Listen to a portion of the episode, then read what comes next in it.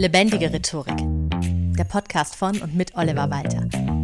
Jeden Montagmorgen eine neue Folge mit Tipps, Tools und Talk zum Thema Rhetorik und Kommunikation. Ich höre immer wieder nach Vorträgen oder Bühnenauftritten sowas wie Wow, also toll, dass du bzw. ihr, wenn da noch Kolleginnen und Kollegen dabei stehen, dass ihr euch das traut. Ich würde mich das nie trauen, mich vor Leute hinzustellen und da was zu erzählen. Und das finde ich sehr spannend, denn da gibt es auch eine Studie dazu aus den USA, nämlich 74 Prozent gaben an, dass Sprechen in der Öffentlichkeit eine ihrer größten Ängste sei. Und das ausgerechnet in den USA, wo tatsächlich jeder Depp eine Waffe haben darf oder Präsident werden kann. Und trotzdem ist eine der größten Ängste das Sprechen in der Öffentlichkeit. Aber das kann ich ehrlich gesagt vollkommen nachvollziehen, denn mir selber ging's viele Jahre ja genauso.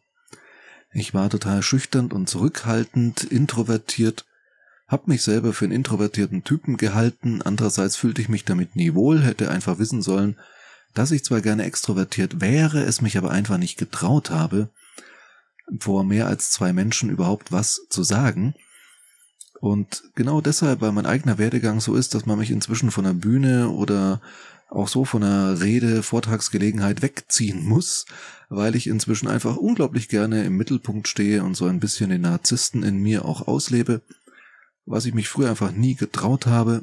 Ich glaube, daher resultiert das auch, dass ich das jetzt so unglaublich gerne mache. Und genau deswegen möchte ich dir in der heutigen Folge von Lebendige Rhetorik ein bisschen etwas erzählen, über Selbstbewusstsein und wie du dein Selbstbewusstsein aufbauen kannst. Denn ich selbst habe das über die Jahre irgendwie geschafft und versucht sozusagen die Essenz davon möchte ich dir in dieser Folge mitgeben. Abzugrenzen ist das vom Thema Lampenfieber. Lampenfieber habe ich auch schon ausführlich behandelt und zwar in Folge 4 des Podcasts ist auch tatsächlich eine der meistgehörten Folgen wo ich erkläre, wie Lampenfieber als rein körperliche, instinktive Reaktion auf die Stresssituation, Vortrag oder Rede reagiert und dass es da auch körperliche Mittel gibt, sich damit zu beschäftigen. Sehr häufig aber ist es eben kein Lampenfieber, das Menschen daran hindert, frei zu sprechen oder überhaupt sich in Gespräche einzuschalten, sich eben aktiv zu beteiligen, sondern sehr häufig ist das Problem mangelndes Selbstbewusstsein. Da spuken im Kopf dann vielleicht Sätze herum wie, ja, mir hört doch eh keiner zu. Was ich zu sagen habe, interessiert doch keinen. Ich bin unwichtig. Es ist doch eh zwecklos. Und all solche Sätze. Und andere dagegen sind totale Labertaschen, bekommen zwar keinen vernünftigen Satz raus, erst recht nichts Intelligentes, aber reden bei jeder Gelegenheit und halten sich dabei für total unterhaltsam oder gar inspirierend oder was weiß ich was noch. Das sind so die beiden Extreme. Im Idealfall kommt natürlich beides zusammen. Große Kompetenz und großes Selbstbewusstsein. Aber bei den meisten Menschen, das ist so meine Erfahrung auch aus dem Coaching und Training heraus, mangelt es in Gesprächen oder bei Reden aller Art jetzt nicht an Sachkenntnis zu ihrem Thema, sondern eben wirklich am Selbstbewusstsein. Deshalb bekommst du heute von mir fünf Tipps, wie du selbstbewusster werden kannst. Das meiste von dem, was du im Folgenden hören wirst, ist in jedem Kontext anwendbar. Aber natürlich geht's mir hier in einem Rhetorik-Podcast vor allem ums Reden und selbstbewusste Auftreten. Das funktioniert für Gespräche genauso wie für Vorträge und Präsentationen. Aber wie gesagt, vieles davon ist auch ganz universell anwendbar. Legen wir los. Tipp Nummer eins: Beweise es dir selber, was du kannst. Trau dir zu, aus der Komfortzone rauszugehen. Tu Dinge, die dir beweisen, was du alles kannst. Trau dich, auch wenn es schwerfällt, einfach mal irgendwo Ja zu sagen, wo du sonst Nein sagst, wenn dir jemand anbietet, eine Präsentation zu übernehmen. Also, wenn ich zurückdenke, wie oft in meinem Leben ich tatsächlich mich weiterentwickelt habe, weil ich ohne nachzudenken einfach mal gesagt habe, jo, mach ich. Also letztendlich bin ich so auch in meinen Beruf reingerutscht, zumindest in den Bereich des Hochzeitsredners, weil wir hatten selber damals eine freie Trauung und daraufhin haben Freunde mich gefragt, ob ich das bei ihnen nicht machen könnte. Sie finden niemanden, damals war das noch alles sehr exotisch und da habe ich natürlich sofort gesagt, ja klar, mache ich. Und erst im Nachhinein drüber nachgedacht, was das jetzt eigentlich bedeutet und ob ich das überhaupt kann und war furchtbar, furchtbar nervös. Ja, das sind so Dinge, da bringt man sich in Situationen, die einen dann schon herausfordern. Und das finde ich aber auch völlig in Ordnung. Man darf sich halt nicht überfordern. Es gibt immer dieses Modell Komfortzone, Lernzone und dann gibt's noch so die Danger Zone. Ja, also bitte nicht übertreiben dabei. Ein schönes Beispiel ist da der Marathon. Also es gibt unglaublich viele Leute, die sich irgendwie so rund um die Midlife Crisis dann vornehmen, okay, jetzt laufe ich einen Marathon, obwohl sie überhaupt nicht trainiert sind. Und das sind dann die, die irgendwie bei Kilometer 30 aller spätestens zusammenklappen, weil sie äh, einfach nicht eingestiegen sind mit einem 10 Kilometer Lauf oder mit einem Halbmarathon, sondern nein, es musste natürlich der Marathon sein. Und ja, es sind auch schon Leute tatsächlich mit Herzversagen beim Marathon gestorben und meistens sind das nicht die, die seit 20 Jahren regelmäßig Lauftraining machen, sondern die, die eben genauso aus der Midlife Crisis heraus sagen, gestern habe ich aufgehört mit dem Rauchen, heute laufe ich einen Marathon und morgen schauen wir mal. Und das funktioniert natürlich auch wieder nicht. Und das gilt auch in der Rhetorik genauso. Übertreib es nicht, wag dich nicht gleich zu weit raus aus deiner Komfortzone. Wenn du bisher komplett schüchtern bist und dich nicht mal traust, vor zwei anderen Personen zu sprechen, dann nehm nicht gleich ein Booking an, in einer großen Halle vor 10.000 Leuten eine Live-Präsentation zu halten, sondern steig halt mal klein ein mit einer Business-Präsentation vor 10 bis 15 Leuten oder erzähl im Bekanntenkreis einen Witz etc. Also wage dich so ein bisschen raus aus deiner Komfortzone und beweis dir selbst, wenn du an dir zweifelst, dass du Unrecht hast. Und so Schritt für Schritt kannst du deine Komfortzone damit erweitern. Tipp Nummer zwei ist eigentlich ganz simpel. Schraub deine Ansprüche an dich selbst runter. Perfektionismus hilft niemandem weiter. Im Gegenteil. Du musst Fehler machen, um daraus lernen zu können. Und nicht, um dir ewig lang Vorwürfe zu machen. Erfolgreiche Menschen gewinnen immer mindestens an Erfahrung. Und das leitet auch schon über zu Tipp Nummer drei. Fordere aktiv Feedback ein und nimm Kritik auch an. Aber ohne dich dann deshalb abzuwerten, wenn du die Kritik hörst. Wenn du kritisiert wirst, hast du etwas falsch gemacht. Aber du bist deswegen nicht falsch. Lern daraus. Denn nur durch Feedback kann man lernen. Und wahrscheinlich wirst du überrascht sein, wenn du Feedback einforderst aus deinem Bekanntenkreis von Leuten, denen du vertraust, oder überzeugt bist, dass sie dir nicht nur irgendwie Honig ums Maul schmieren, wie man so schön sagt, nur um es dir recht zu machen, sondern dass sie dir auf möglichst wertschätzende Weise, weil sie dich mögen, dir trotzdem die Wahrheit ins Gesicht sagen, wirst du trotzdem überrascht sein, dass das Feedback meistens viel besser ausfallen wird, als du jetzt erwartest. Denn vermutlich bist du selbst dein größter und erbarmungslosester Kritiker. Und bitte, wenn das Feedback kommt aus deinem Bekanntenkreis von Freunden und der Familie, nimm auch das positive Feedback an. Lass es zu, dass andere Menschen dir zeigen, wie toll du schon bist. Aber, und das ist Tipp Nummer vier, sag du auch dir selbst und auch anderen, wie toll du bist. Im Ernst. Ob du es selbst schon glaubst oder noch nicht, Mach dich nicht klein, wenn du zu anderen Menschen sprichst. Ich kenne solche Leute, die sich sozusagen unablässig entschuldigen für das, was sie gesagt haben oder für das, was sie getan haben oder einfach für ihre bloße Existenz oder weisen ständig auf ihre Schwächen hin.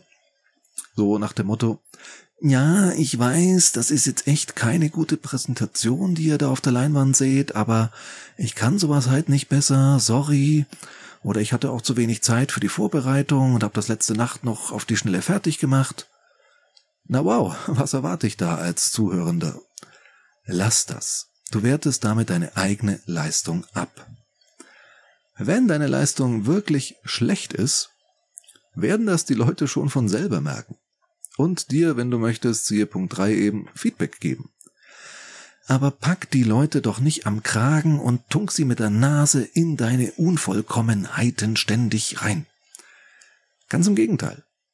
Es ist sowohl bei dir selbst im inneren Monolog wie auch nach außen immer eine Frage der Aufmerksamkeitsfokussierung. Ist ein langes Wort. Aufmerksamkeitsfokussierung.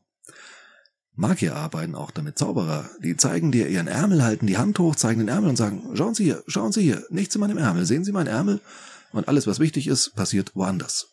Warum solltest du das nicht auch so machen? Zeig deinen Ärmel, wenn der deine Stärke ist und verdecke damit deine Schwäche. Also es ist immer die Frage, worauf lenkst du die Aufmerksamkeit? Sowohl deine eigene als auch die der Menschen um dich herum. Auf deine Fehler oder auf das, was gut ist. In fast allen Fällen wird es ja beides geben. Hast du als Mensch Stärken und Schwächen, niemand ist perfekt und niemand ist aber auch komplett daneben. Und es geht also gar nicht darum, dass du die Leute anlügen sollst. Nein, dazu fordere ich dich sicher nicht auf, sondern du sollst eben statt über deine Schwächen und die Fehler, die dir vielleicht im ersten Augenblick ins Auge springen und die du sicher auch tatsächlich hast, und die du, wenn du zu wenig Selbstbewusstsein hast, bisher auch zu stark im Fokus hattest, dass du stattdessen zukünftig lieber deine Stärken hervorhebst. Das, was an dir toll ist. Ob es dir selbst schon bewusst ist oder du es durchs Feedback anderer bekommst, aber es gibt an jedem Menschen etwas, das gut ist und das hervorragend ist und das toll ist. Niemand ist perfekt und niemand ist so richtig daneben, deswegen gibt's garantiert auch an dir, ohne dass ich dich kenne und überhaupt irgendetwas über dich weiß, weiß ich trotzdem, es gibt an dir irgendwas, was du richtig gut kannst, irgendwas, was andere an dir toll finden. Und das musst du herausfinden und das dann im Fall der Fälle eben auch stärker hervorheben. Gibt Leute, die können das optisch, ja, die wissen, was an ihnen, an ihrer Optik gut ist und was nicht so, und entsprechend wählen sie die Kleidung. Also wenn jemand jetzt davon überzeugt ist, ich habe keine schönen Knie, dann trägt man halt Röcke oder auch Hosen, Shorts, die über die Knie gehen. Andere finden ihre Füße besonders schön und tragen deswegen gern Sandalen. Also es spricht nichts dagegen, dass du dich mehr fokussierst auf deine Stärken als auf deine Schwächen. Statt deine Zweifel zu manifestieren, tu genau dasselbe mit positiven Affirmationen. Und wenn dir nichts einfällt, dann frag deine Freunde oder zur Not deine Mutti, der fällt bestimmt immer was Tolles ein. Du bestimmst, wo du hinschaust. Auf die frisch geputzten Fenster oder auf den Staub unterm Sofa. Und je nachdem wird dir das Zimmer blitzeblank vorkommen oder halt total verwahrlost. Du sollst aber deine Schwächen und Fehler natürlich nicht ausblenden. Aber, und das ist ein ganz wichtiger Punkt, darum geht's in Tipp Nummer 5, zweifle gerne und oft an dir selbst, aber tu's im richtigen Augenblick. Das heißt, in dem Augenblick, wo du ein Gespräch beginnst, in dem Augenblick, in dem du auf eine Bühne gehst, dem Publikum zulächelst, da solltest du nicht denken, ach du Schande, bin ich überhaupt gut vorbereitet, wollen die überhaupt was von mir hören? Nein, in diesem Augenblick solltest du davon überzeugt sein, dass du genau der Mensch bist, der jetzt etwas ganz, ganz Wichtiges mitzuteilen hat, was für all diese Menschen unfassbar wichtig ist. Wenn's blöd läuft, hast du hinterher noch genug Zeit drüber nachzudenken, warum es blöd lief und kannst deinen Zweifeln für eine gewisse Zeit freie Bahn lassen, aber in dem Augenblick solltest du dich ganz darauf fokussieren, dass jetzt alles wunderbar wird und du das sicher toll hinbekommst und dir selbst auch gern positive Affirmationen zureden. Ich schaffe das, ich kann das, ich bin super, was auch immer dir hilft. Und wie gesagt, die Zweifel sind ja wichtig, weil sonst haben wir solche Dampfplauderer, wie man hier bei uns in Franken gern sagt, also Dampfplauderer, sagt man da im besten Fränkisch, die einfach nur vor sich hin labern, ohne irgendetwas zu sagen zu haben. Das hatte ich eingangs schon mal erwähnt, solche Leute. Das sind eben die Modelle, die nie an sich selbst zweifeln. Das ist auch nicht wirklich hilfreich, denn davon wirst du nicht besser und bist vielleicht der oder die Einzige, die denkt, dass du was auf dem Kasten hast und alle denken sich, oh nee, nicht der schon wieder, nicht die schon wieder. Entsprechend zweifle gern an dir selbst, aber das Timing ist unfassbar wichtig. Hausaufgabe. Ergibt sich ja nicht von selbst. Probier die Tipps bitte aus.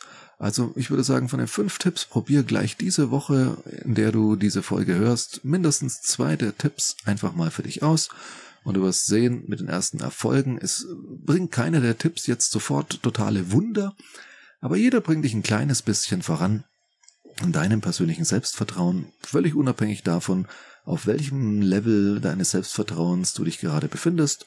Ein bisschen mehr geht immer noch, solange man eben trotzdem selbstkritisch bleibt.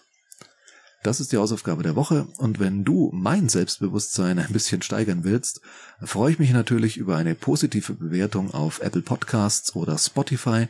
Das sind aktuell die beiden einzigen Dienste, die Bewertungen für Podcasts anbieten oder empfehle diesen Podcast gerne auch weiter.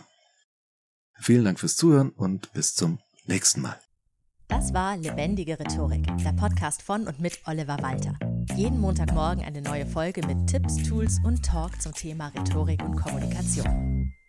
Wenn du Oliver Walter als Experten für lebendige Rhetorik buchen möchtest, schau doch mal auf www.walter-oliver.de.